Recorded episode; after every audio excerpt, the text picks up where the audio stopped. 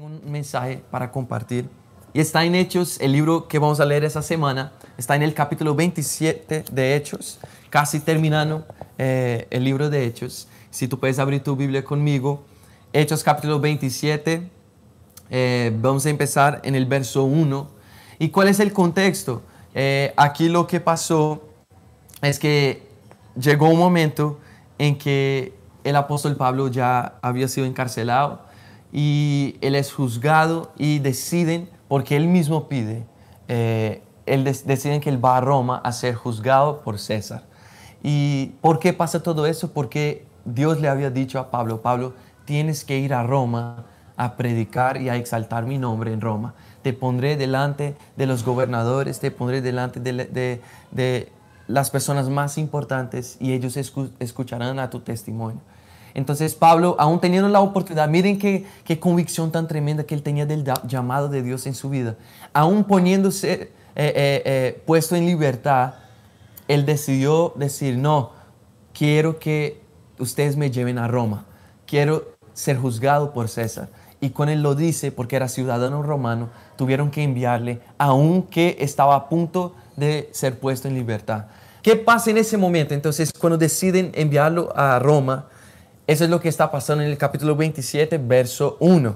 Y dice, cuando se decidió que habíamos de navegar para Italia, entregaron a Pablo y algunos otros presos a un centurión llamado Julio de la compañía Augusta. Ahora vamos al verso 6. Hechos de los Apóstoles, capítulo 27, verso 6. Y hallando allí el centurión una nave eh, que zarpaba para Italia, nos embarcó en ella. Navegando muchos días despacio y llegando a duras penas frente a, una, a a una ciudad, porque nos impedía el viento, navegamos a sotavento de Creta frente a Salmón. Y costeándola con dificultad, ven cómo estaba el viaje, ¿no? No, sino, no fluía muy bien, sino que enfrentaban a muchas cosas. Y una vez más dice, dice eh, el narrador y dice, y costeándola con dificultad otra vez, llegamos a un lugar que llaman Buenos Puertos. Verso 9, habiendo pasado mucho tiempo y siendo ya más peligrosa la navegación por haber pasado ya el tiempo del ayuno, Pablo les amonestaba, diciéndoles, varones, veo que la navegación va a ser con perjuicio y mucha pérdida, no solo del cargamento y de la nave, sino también de nuestras personas. Pero el centurión daba más crédito al piloto y al patrón de la nave que a lo que Pablo decía. Detengámonos por un momento aquí. Y eso me hacía pensar cuál es la voz que estamos escuchando en momentos así. ¿no? Eh, Pablo con mucha sabiduría, vertido por el Espíritu Santo que le hablaba, eh, le dijo a todos, hey, no vayamos porque ya es muy peligroso el viaje. Pero ¿qué pasa? Eh, el capitán escucha al piloto. Y dice, el centurión daba más crédito al piloto y al patrón de la nave que a lo que Pablo decía. Y es muy importante eh, en, en momentos como ese decidir cuál es la voz que vamos a escuchar. Uno puede escuchar diferentes voces y tú puedes escuchar a, la voz humana, a la voz de la lógica y te puedes poner también con todo ese pánico dentro de tu corazón, todo ese temor, pero puedes también tomar la decisión de escuchar la voz de Dios. Y es una voz que trae fe a tu corazón y no ignora la lógica, sino que si, si, si ponen atención, el apóstol Pablo estaba diciendo, hey, no viajemos porque ya se va a poner muy peligroso lo que hagamos. Y a veces escuchar la voz de Dios es ir en contra de las otras voces que estamos escuchando. En algunos momentos va a ser eh, una voz que nos dice, lánzate. En otros momentos va a ser una voz que te dice, cuando todos se quieren lanzar y te, dice, no te lances, no lo hagas. En ese momento la voz de Dios era la voz de Pablo. Pablo significaba y demostraba, eh, simbolizaba la voz de Dios para ese centurión que decidía el destino de todas las personas que estaban a su alrededor y él decidió escuchar al piloto. De pronto a la persona que parecía tener más capacidad para tomar una decisión y para hablar del viaje. Pero escuchen, tú puedes escuchar a muchas personas en tu vida y tú puedes buscar a los expertos en los asuntos que, que necesitas respuestas. Pero te quiero decir, Dios siempre sobrepasa el entendimiento de cualquier otra persona. Y te quiero decir, la voz de Dios siempre va a ser la voz que tiene la respuesta correcta para ti en cada momento de tu vida. Pero no termina ahí y sigue el texto. Y después que el centurión elige escuchar la voz del capitán, pasa algo, ellos se encuentran en una tempestad. Y dice eh, el verso 14, no mucho después dio contra la nave un viento huracanado llamado Euroclidón. De pronto ese viento que estamos encontrando ahorita eh, puede ser el, mismo coronavirus o de pronto la dificultad financiera en ese momento o otras cosas que vinieron a causa de no haber escuchado la voz de Dios. Siendo arrebatada la nave, verso 15, no pudieron poner pro al viento, nos abandonamos al viento y nos dejamos llevar. Y cuán peligroso es ya cuando llegamos a ese punto en que tenemos que dejarnos llevar llevar por el pánico, llevar por tantas cosas, porque cuando tuvimos la oportunidad de escuchar la voz de Dios, no la escuchamos. ¿Y a dónde estamos? Nos encontramos dentro del mar, siendo azotados por el viento de un lado al otro y ya no hay ningún control sobre el barco. Y a veces tú te sientes así, como que perdiste el control de tu vida. Y aunque tratas de tomar las decisiones, como que las cosas no salen como tú esperas. Y te preguntas, ¿será que alguna manera de restaurar el control sobre mi vida o de, o de volver a tener la paz que un día tuve o de volver a tener eso que un día tuve? Y ellos se encontraban así. Y lo que dice es que el verso 17 dice, y quedaron a la deriva. 18, pero siendo combatidos una vez más por una furiosa tempestad, al siguiente día empezaron a alijar. Y al tercer día con nuestras propias manos arrojamos los aparejos de la nave. Ellos tuvieron que botar todo lo que tenían a ver si se salvaban, a ver si, si el barco no se hundía, a ver si algo pasaba, porque estaban desesperados. Y aquí y aquí es, es donde te quiero decir lo siguiente. Es aquí donde tú ves la diferencia de una persona que escucha la voz de Dios y una persona que no, que no conoce al Señor y que no ha sometido su vida al Señor. ¿Por qué? Porque mientras todos estaban en pánico, el apóstol Pablo se levanta a darles una palabra. Les dice, eh, entonces Pablo, como hacía ya mucho que no comíamos, puesto en medio de ellos, dijo, miren, en un momento en que ellos más necesitaban palabra, ánimo, Pablo se levanta con una palabra, por cierto conveniente, varones, haberme oído y no zarpar de la ciudad, tan solo para recibir este perjuicio y pérdida. Pero ahora os exhorto a tener buen ánimo pues no habrá ninguna pérdida de nosotros, sino solamente la de la nave. ¿Por qué? ¿Por qué la nave se iba a perder? A perder? Porque cuando no obedecemos a la voz de Dios y cuando menospreciamos la dirección de Dios y decidimos tomar nuestra dirección, va a haber perjuicio. Pero cuando nos arrepentimos, Dios transforma eso y hace que eso nos haga madurar y protege nuestra vida aunque haya daño por nuestra desobediencia. Fue lo que pasó. Él dijo, la nave se va a perder porque sí o sí hicimos lo que no deberíamos haber hecho, pero Dios va a preservar nuestras vidas. Miren que Dios tan misericordioso y amoroso, capaz de alcanzarnos en medio de nuestra desobediencia, en medio de nuestra distancia, en medio de nuestra necesidad. Y miren lo que pasa pero ahora los exhorto a tener buen ánimo, porque esta noche, verso 23, ha estado conmigo el ángel de Dios, de quien soy y a quien sirvo. Y él me dijo, Pablo, no temas, es necesario que tú comparezcas a Roma ante César. Y he aquí, Dios te ha concedido las vidas de todos los que navegan contigo. Por tanto, varones, tened buen ánimo, porque yo confío en Dios que será así como se me ha dicho. En ese momento, ellos reciben esa palabra, cobran ánimo y ellos pasan algunos días más, ya eran varios días en el mar sin comer, sin nada, porque estaban tratando, habían botado todo el peso de la barca. Cuando comenzó a amanecer, Pablo exhortaba a todos que comiencen y les decía, este es el décimo cuarto día que veláis y permanecéis en ayuno, sin comer nada. Por tanto, os ruego que comáis por vuestra salud, pues ni aun un cabello de la cabeza de ustedes perecerá. ¿En qué palabra tan tremenda? Y aquí es como, es donde vemos la importancia de tu relación con Dios. Porque tu relación con Dios no te protege solo a ti, sino a todos que están a tu alrededor, a toda tu familia, a todos tus amigos, a todos tus discípulos. Todos que están conectados contigo son bendecidos y protegidos por tu relación con Dios. Cuando tú te sometes a la dirección del Espíritu Santo.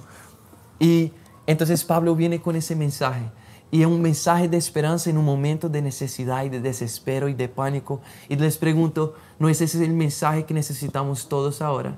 No es ese mensaje que Bogotá está buscando, Colombia, las naciones están buscando en medio de una pandemia, en medio de, una, eh, de, un desespero, una desesperanza y una falta de, de entender qué va a pasar en el futuro. Y la gente se pregunta, ¿qué va a pasar? ¿Será que mi vida está protegida? Y te quiero decir, no solo está protegida, sino que el mismo Jesús, Él ha pagado el precio para que no solo estés protegido, sino que tengas una verdadera vida y un propósito. Es más que no solo vivir en pánico, es vivir con la seguridad de que tienes salvación y de que tienes un propósito en las manos de Dios. Miren, Dios no te salvó solo para dejarte aquí y bueno, entonces voy soportando la vida. No.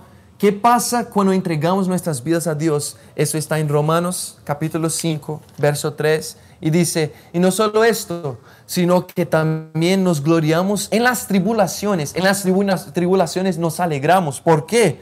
Porque sabemos que la tribulación produce paciencia. La paciencia prueba y la prueba esperanza. Y la esperanza no nos avergüenza. ¿Por qué? Porque el amor de Dios ha sido derramado en nuestros corazones por el Espíritu Santo que nos fue dado. Miren, la tribulación para una persona que está con Dios produce paciencia, produce esperanza y nos hace ser aprobados. Di conmigo, aprobados.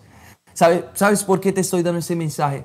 Porque cuando estamos con el Señor, eh, la promesa de Él no fue, hey, ustedes nunca más tendrán tribulaciones, nunca más pasarán por momentos difíciles, nunca más se enfrentarán con cosas que no entienden el por qué. No, no fue eso lo que dijo. Él dijo, en el mundo sí van a enfrentar muchas cosas, pero tengan ánimo. Yo he vencido al mundo. Yo he vencido las tribulaciones de ese. Yo tendré las respuestas que tú necesitas. Y miren qué pasa al final de la historia. Todos ellos se hunde el barco, como Pablo había dicho. Eh, él había recibido la palabra de Dios y se cumplió. Pero ninguno perdió su vida. Y yo declaro que así va a ser también en ese tiempo. Mira, aunque eh, el Estado, aunque tantas personas están tan preocupadas y desesperadas, claro, vamos a tomar todas las medidas de precaución que necesitamos en nuestros hogares. Estamos en cuarentena todos y te aconsejo a que escuches, claro, la voz de las autoridades, pero por encima de todas esas voces está la voz de Dios y la voz de Dios nos dice, hey, yo estoy contigo y nunca te abandonaré, sino que ya he pagado el precio para que tú recibas la redención que tengo para ti. Y te digo aún, aún una cosa más para terminar. Cuando ellos pues se hunde el barco, todos ellos se, cogen un pedazo de madera, algo, y ellos llegan a una isla. Todos, ninguno pierde la vida. Y todos llegan a una isla. En esa isla Dios había preparado un pueblo y ese pueblo cuida a todos ellos. Los recibe, aunque eran, eran todos prisioneros, ¿no? Entonces, pero aún así los reciben eh, estaba lloviendo, hacía mucho frío, dice Pablo, y ellos hacen fuego para que ellos pudieran estar ahí cerca y, no tuvieran frío, les dan algo de comer. Y miren lo que pasa. Mientras Pablo eh, iba a coger madera para poner en el fuego, una serpiente se acerca a él y lo muerde. No sé si así se dice, pero bueno, ahí me entiende. ¿Y qué pasa en ese momento? Cuando esa serpiente lo muerde, eh, todos los que estaban viendo dicen, uy, ese hombre cayó sobre él el juicio, el juicio de Dios, porque ni aún sobreviviendo en el mar, después de que el barco se hundió, ahora en la isla estando a salvo, viene una serpiente, lo muerde y pronto va a morir. Pero miren lo que pasa. Dice la palabra que fueron pasando las horas y la gente veía que Pablo no, nada le pasaba. ¿Y qué hizo Pablo? Cuando la serpiente lo mordió, dice la palabra que él sacudió la serpiente en el fuego en el fuego.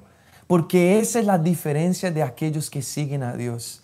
Siempre el fuego de Dios en ti va a sacudir todas las cosas que no vienen de parte de Él. Y esas cosas no te van a poder hacer daño. Te quiero terminar dando esa palabra de ánimo. Es la siguiente. Eh, en el tiempo de la, peste negra, eh, que azotó muchos países en el mundo, millones de personas murieron. Hubo un hombre eh, y ese hombre eh, dijo lo siguiente, claro, aclaro que estamos siguiendo todas las medidas de precaución, ¿sí? Eh, y, estamos haciendo todo lo que nos dicen, lavando las manos, no poniéndonos en contacto con otras personas, pero escuchen, eh, en ese momento ese hombre empezó a visitar a las personas que, estaban, que se estaban enfermando con, con, ese virus, con esa enfermedad, que nadie entendía lo que era, no había sanidad, no había nada, y millones de personas en todo el mundo estaban muriendo con eso. Y él empezaba a ir a los hospitales y a orar por esas personas. Y uno se asusta y dice, wow, qué imprudente. Pero escuchen, eh, cuando se acercaron a él y los médicos quedaban impresionados porque la gente era sanada y él no contraía la enfermedad.